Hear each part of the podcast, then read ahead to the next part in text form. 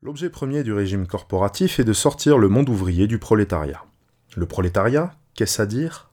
Le prolétariat, c'est la condition de l'homme simplement campé dans la société. C'est le travailleur sans État, sans assurance du lendemain, et donc condamné à vivre au jour le jour. Cette situation, Proudhon en a fait la remarque dans sa capacité politique des classes ouvrières, est celle de notre population ouvrière depuis la Révolution de 1789. Ce qui a créé, dit Proudhon, la distinction toute nouvelle de classe bourgeoise et de classe ouvrière, c'est le nouveau droit inauguré en 1789. Il y avait dans le mouvement de 1789 quelque chose de parfaitement sain, dont les cahiers des États généraux sont une expression magnifique.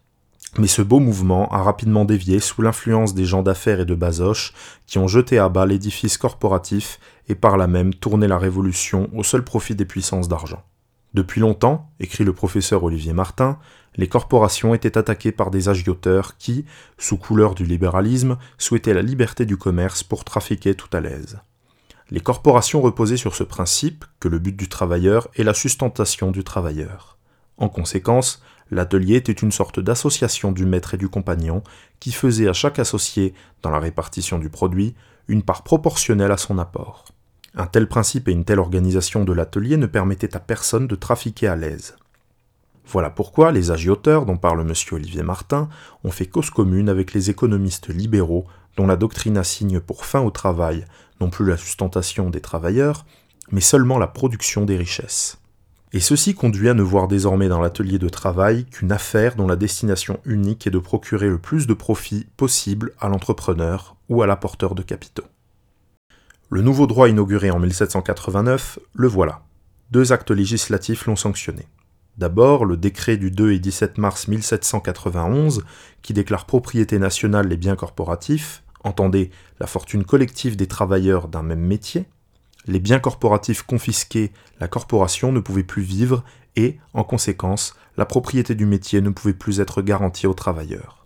Trois mois après, le décret d'expropriation ouvrière, exactement le 14 et 17 juin 1791, la loi dite Le Chapelier, interdisait aux travailleurs de s'associer pour la défense de leurs intérêts communs. Circonstance aggravante, l'abolition du régime corporatif a coïncidé avec l'introduction du machinisme qui allait modifier si considérablement les méthodes de production. La machine eut dû être pour le travailleur un immense avantage, mais faute de les avoir trouvées organisées, elle est devenue un instrument d'oppression aux mains des puissances d'argent. Voilà comment, dépouillée en 1791 de ses biens corporatifs et de ses droits sur le métier, la population ouvrière a été jetée dans le prolétariat et elle y est demeurée, malgré la pratique des conventions collectives, malgré les nationalisations industrielles, malgré l'institution mal baptisée de la sécurité sociale. De cette situation, il faut la sortir. Et il n'est qu'un moyen, l'organisation corporative des professions et des métiers en vue de restituer aux travailleurs la possession de leur état, de leur profession, de leur métier.